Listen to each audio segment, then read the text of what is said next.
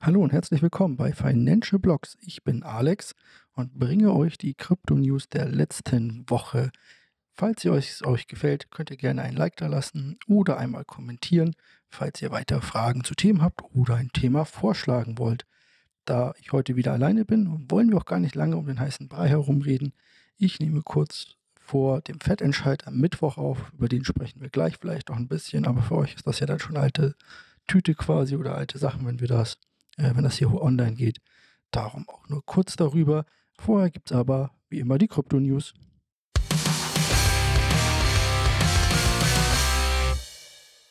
Öfter schon haben wir darüber gesprochen, über Craig White, den angeblich oder selbsternannten Bitcoin-Erfinder. Nicht irgendwie angeblich, sondern er nennt sich ja nur selber so. Und Craig White hat mal wieder eine Niederlage vor Gericht erlitten. Denn Craig White hat den Podcaster oder was den Bitcoin-Podcaster Peter McCormack wegen Rufschädigung verklagt. Doch das Gericht entschied hier zugunsten von McCormack und White musste nun zusätzlich die Gerichtskosten tragen. Das sollte ihm so lange leicht fallen, solange er im Hintergrund seine reichen Freunde hat. Dazu soll ja unter anderem der Alibaba CEO gehören. Von daher, vielleicht haben die noch ein paar Hunderter übrig für ihn, um ihm da aus der Patsche zu helfen. Als nächstes sprechen wir natürlich über den Launch von WorldCoin. Das Hype-Projekt schlechthin der letzten Woche. Das ist ein Projekt von Alex Blaine, nee, Alex Blanay und Sam Altman. Und das steht vor mehreren Herausforderungen.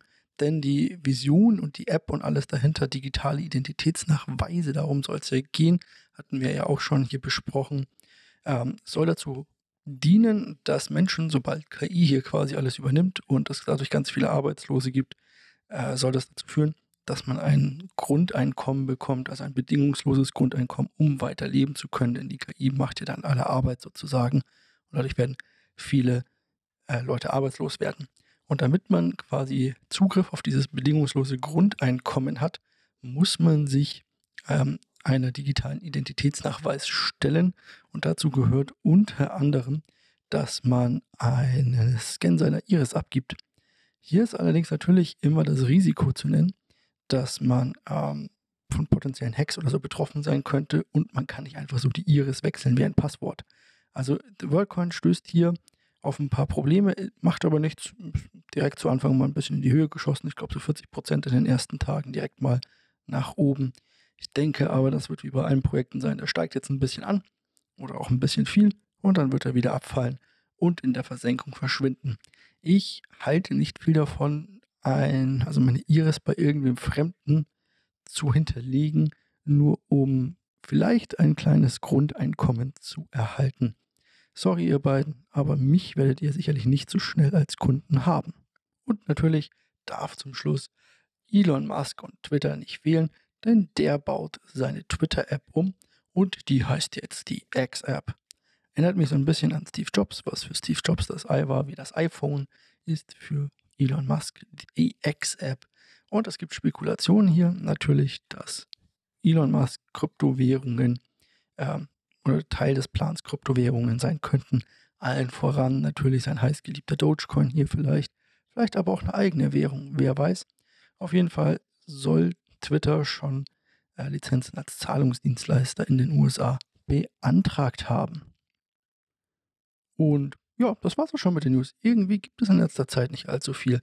Für alle Leute, die sich eine Pluto-Karte holen wollen, also eine Pluto-Kredit-Debit-Card äh, quasi, hinterlasse ich einen Link unten ist ganz nett, bekommt man einen freien Perk, also irgendwie so für kriegt man 10 Dollar oder 10 Euro, glaube ich, sind es, auf ein Netflix-Abo, wenn man das kauft, in der niedrigsten Stufe, also in der kostenlosen Stufe.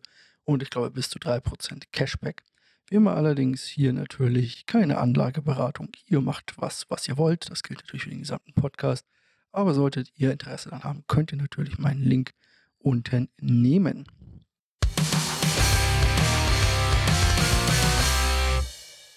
In den Finanznews geht natürlich alles wieder um den Fettentscheid, der heute stattfindet. Dienstag, nee, Entschuldigung, Mittwoch 20.30 Uhr geht das quasi Ganze so los. Ähm, das wird natürlich wieder super interessant. Es wird von 25 Basispunkten ausgegangen vom Markt und dass das die letzte Zinsanhebung in diesem Zyklus war, also der Zins danach nicht weiter von der Fed weiter erhoben wird oder nicht weiter nach oben gehoben wird. Ich bin mir nicht sicher hier, ob die Fed wirklich das so deutlich sagen wird. Ich denke, sie wird sich die Chancen für weitere Zinserhöhungen offen lassen. Darum erwarte ich mit einer geringen, aber vielleicht doch Volatilität nach unten hin hier ein bisschen. Ich denke aber, die wird nicht allzu viel sein. Also wir sprechen ja nicht von irgendwie 3% im S&P 500, sondern vielleicht von so einem halben Prozent maximal, denke ich, nachbörslich. Vielleicht auch weniger. Dazu hatten wir natürlich äh, ganz viele News und äh, Aktien, die Q1-Zahlen gemeldet haben. So hatten wir Microsoft im Minus, nachdem das Cloud-Geschäft, also die Azure Cloud von Microsoft, nicht so gut performt hat, der Rest aber eigentlich sehr gut war und die Aussichten für die Azure Cloud zurückgeschoben wurden. Google hat genau das Gegenteil. Google ist weit nach vorne gestürmt und hat ziemlich viel Boden wieder gut gemacht, nachdem dort die Werbeeinnahmen deutlich gestiegen sind. Wir sehen, dass die KI, auf die alle gesetzt haben, noch nicht so weit zu sein scheint, dass sie die Leute vom Googlen abhält. Und nach einer anfänglichen Hype für ChatGPT und andere KIs ist es jetzt so weit, dass die Leute wieder zurückkehren zum guten alten Google und YouTube und dort konsumieren und deswegen auch wieder mehr Werbung gucken. Das bringt uns natürlich auch direkt zur EZB. Die EZB wird am Donnerstag, wenn ich das richtig in Erinnerung habe, also heute, wenn ihr den Podcast direkt dabei erscheinen hört, äh, ihren Zinsentscheid geben.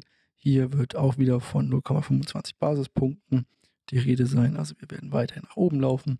Das halte ich inzwischen für einen Fehler in der Eurozone. Erst war die EZB viel zu spät dran, die Zinsen zu erhöhen, als die ähm, äh, die Einkaufspreise, quasi, also die Einkaufsmanager-Indizes, schon bei 30% im Plus waren und das natürlich irgendwann an die Kunden weitergegeben werden muss, diese, äh, diese ganzen Kosten. Jetzt sind die Einkaufsmanager-Indizes, ich glaube, schon zwei oder dreimal rückläufig gewesen in der Eurozone. Die Wirtschaft kühlt hier phänomenal schnell ab, besonders in Deutschland.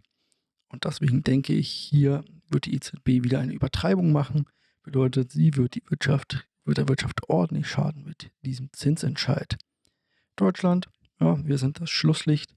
Dieses Jahr, wir werden nicht wachsen und das wird natürlich als ganz schlimm vorhergesehen. Ich denke natürlich auch, dass das nicht gut ist, aber wir müssen auch mal schauen, woher Deutschland kommt. Wir haben in den letzten zehn Jahren ein wahnsinniges oder letzten 15 Jahren ein wahnsinniges Erfolgserlebnis hier gehabt. Mit Deutschland ging es steil berg nach oben. Wir hatten jede Menge Arbeit, wir hatten schöne Gewinne und so weiter. Das Problem war leider, dass diese Gewinne nicht wirklich beim Konsumenten gelandet sind. Das lag an so Sachen wie den falschen Steuerentscheidungen, aber auch daran, dass die Real, also dass die Reallöhne quasi oder die Reallohnabschlüsse nicht so hoch waren, wie es zum Beispiel in den USA waren und deswegen diese Boomjahre jetzt nicht bei den Menschen angekommen sind. Wiederum muss man jetzt natürlich sagen, Deutschland steht vor großen Herausforderungen und ich denke aber auch, dass wir mit ein, zwei oder drei Jahren in einer Rezession vielleicht auch umgehen könnten, wenn wir danach uns wieder erholen. Immerhin haben wir immer noch einen der besten Mittelstände der Welt. Und ich denke, hier liegt, die, äh, liegt der Wert von Deutschland nicht unbedingt von den großen Firmen, die dann abwandern oder die dann sagen, naja gut, ich gehe halt nach Amerika. So ein Mittelständler wird das wohl eher weniger tun. Das bringt uns natürlich auch zu den Aussichten und überhaupt den gesamten Kryptomarkt. Hier muss man sagen, Bitcoin ist in den letzten Tagen etwas abgefallen, um genau zu sein, um 2% in der letzten Woche.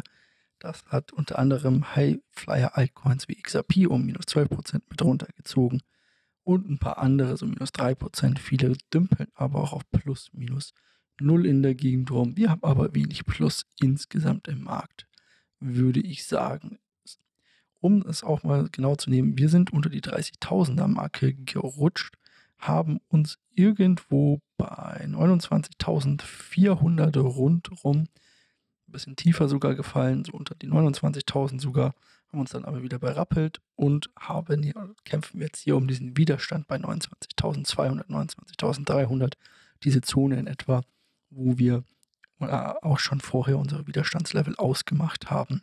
Sollten wir diese Zone nicht halten können, wäre die nächste relevante Zone für mich 28.400, muss man dazu sagen. Ich bin mir aber nicht sicher, ob wir die halten würden oder ob wir nicht direkt runterrutschen oder durchrutschen würden auf 26.000, ja, knapp 27.000. Es ist hier also fraglich, inwieweit das Ganze ähm, hier laufen wird oder laufen kann. Dazu hat natürlich auch der Fettentscheid heute oder sollte der Fettentscheid heute beitragen und auch die Stimmung in den USA weiterhin.